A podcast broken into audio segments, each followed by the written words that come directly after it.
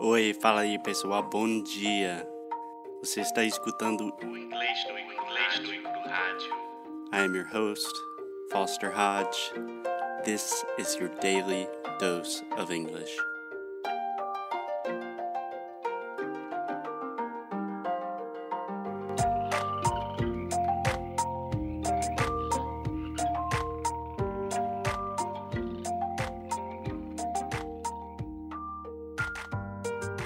Hey, hey, Alexia, how are you? Hey, Foster, I'm fine. What about you? I'm doing great. It's Friday. Happy Friday. Friday. Friday. Do you want to explain that really quick? It's Friday with yay. Exactly. Pretty simple. Friday. Alexia, today we're going to talk about something that will give me a lot of pleasure. Hopefully, it will give our audience a lot of laughs, and hopefully, we won't get in too big of an argument about it. I hope so. Yeah. I am getting getting ready emotionally to do that. Yeah. So, just a quick thing before we get started. One thing I would like to mention is the word argument and discussion are quite different in English. Very different. So, a discussion is just a conversation for us, right? Uma discussão É uma is an briga. argument, Uh-huh. right? So, when you are arguing with someone, you're mad at them, there's really a disagreement. A discussion can really just be a conversation about anything. That's right. Okay, cool. So today, Alexia, we are talking about weird things that Brazilians do.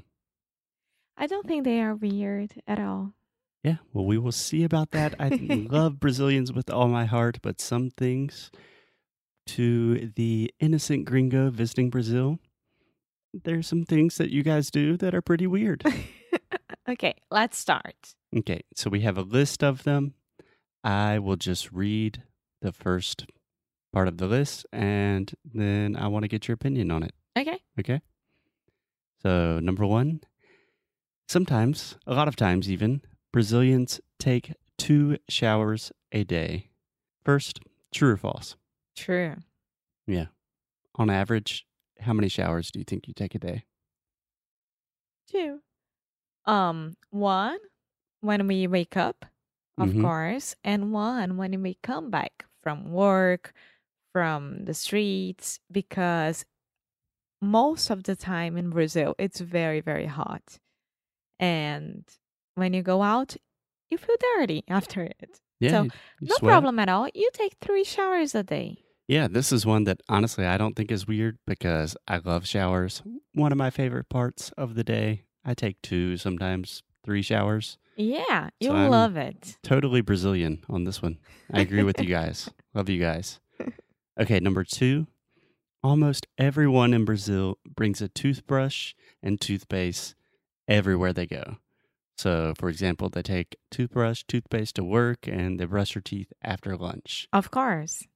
Really? Yeah. Of course, you had to brush your teeth after any refeição, After each meal. after each meal. Okay, so you have to brush your teeth after each meal. Of course. So, for example, when you worked in an office, you took your toothbrush and toothpaste. Yeah.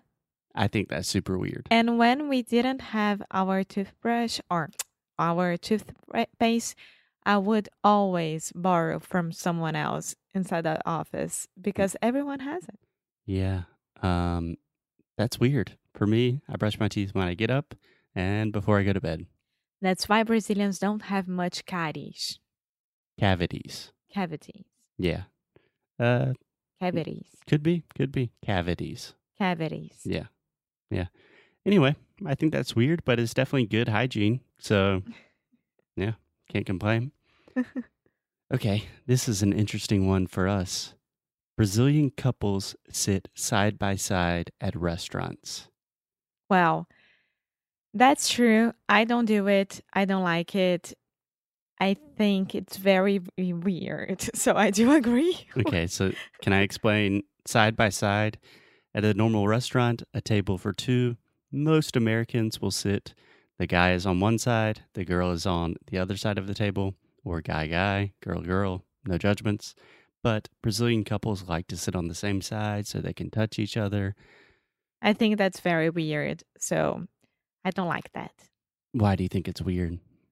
I don't know. Why do you have to sit down next to the other person while you are eating and then you had to look at her on my side and you had to look in front of you to eat and then it's it's so much to do with your neck and your head. Yeah, that's the weird part for me is just it's not very practical. If I'm eating with someone, I want to talk to them. I don't want to always be That's moving my neck. Yeah. So not weird, just maybe not the most practical thing. Yeah. Okay, this is one that I agree with 100%. Brazilians never touch their food. They always use napkins and they eat pizza or sandwiches with a knife and fork. okay, so I do, do I do do that. Doo doo. I do do that. You know why that's funny? Uh Doo doo can also be like a little kid way to say poop. So every time someone says, I do do that, it's an easy joke. Okay, so I do that a lot. But let me explain one thing. Okay. When we are in the barbecue, Brazilian barbecue, we don't like grab the the meat with um Knife and fork. knife and fork. If everyone is serving each other, like putting Yeah. a- a huge plate in front of you with a lot of things. But when it's time to eat, everything is with a knife and fork or a napkin. Why should I touch the food that my mom, my mom, my, The my bun- minha mão, my hand is very, very dirty. I don't want to do that. Maybe Brazilians are just In restaurants, I'll always do that. When I'm at home, I will wi- eat pizza with my hands, no problem at all. ah, so it's not with your hands. It's just you don't want to be seen in public as dirty or non-hygienic. No. I don't know. I, I, think get it's it. formal and informal situations. I get it. But give me a cheeseburger, sandwich, pizza, anything. I don't care. I won't even wash Napkin. my hands. I just go for it. Napkin. I'm American. You are weird. Okay, how about this one, Alexia? Brazilians usually refer to each other by their first names, including the president. So this article was probably written a few years ago. I think they're talking about Dilma. Or Lula. Yeah. But Or Fernando Henrique Cardoso. Whatever. yeah, I, this is a true thing because I would never say Donald for No, Donald Trump. But we do say Temer. We don't say Michel. Yeah.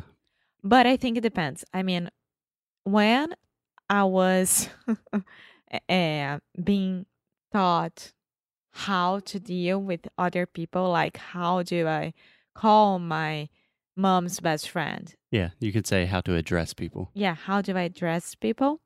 Um, I was never taught to call them Taught. taught to address to them by Chia or Chio. It Okay, let's was try that one more time, Alexia. always So first name. when you were learning how to address people, you were never taught to say chia or chiu. That's right. And this happens a lot with a lot of people. So I was always calling everyone by their first names, hmm um, which is something that I kind of relate of you guys calling Mr. and Mrs. last name. Yeah. So it's the same thing, but with the first name for us. Ah, so you're saying that you would say chia Paula. Now, I wouldn't say Tia Paula. You I would just say say Paula. Paula. Yeah. So this is really interesting. So imagine for me, maybe it's a little more intense in the South, but we are very um, gentlemanly in the South. And I refer to all people, almost all people that are older than me, adults. We are adults. Yeah. So just let me set the scene. I'm 28 years old, but if I see any adult like my parents, my parents' friends, anything like that, I always say, Mr. Hodge, Mrs. Smith. I would never say their first name. Yeah. Yeah. Unless they tell you to do it. Yeah.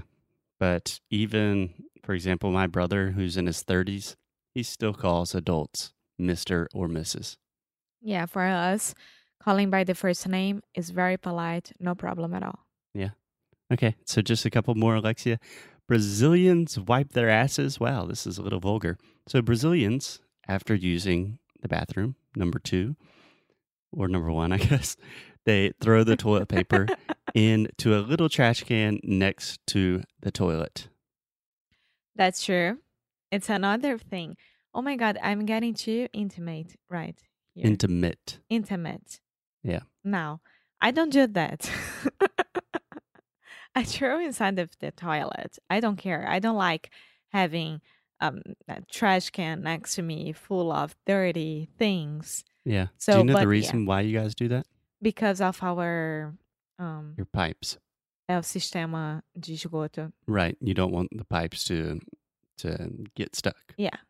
That's why. So I think it makes sense. I think it is kind of weird to throw your dirty toilet paper in a trash can, but at the same time, you are not contributing to the pipe system in Brazil, so shame on you, Alexia. Shame on Brazil. they need better pipes. Yes. Okay, okay. So one I totally agree with is Brazilians have 30 days of paid vacation So good. Mm. and even more national holidays and so many vacations compared to the US, that's crazy. It's amazing. It's amazing. We, we do deserve that because we are earning our money in reais, which is nothing around the world. We work a lot. We do deserve that. Um, well, I mean, according to this article and most statistics, you work a lot less in terms of time than Americans. So debatable. I don't think it's weird. I think it's okay. No, I think it's progressive. I think that in the US, most companies, it depends on the companies, you will have maybe 10 to 14 days of holidays per year maximum. I think people need more time off. Yeah, it's um self care. Exactly. Cool. So, Alexia, I think that is it for today. Can I just one more? Mhm. Okay. So, if a Brazilian is throwing a party and tells people to arrive at nine, they will arrive at least two or three hours later. Yeah. So, you don't expect anyone at the time that you settled. Yes. So actually, before I recorded the episode with Seth Kugel, which you should listen to, uh, episodes number 116 and 117, we talked about punctuality and Brazilians. And I think we should do an entire episode about that because it's fascinating. It's fascinating. Yeah. So for today, Brazilians are a little weird, super clean, super fun. Take a And lot of vacation when Foster time. say a little weird, it's like, I love you guys. Oh, it's with all the carinho do meu coração. yes. Okay, guys, we will see you tomorrow.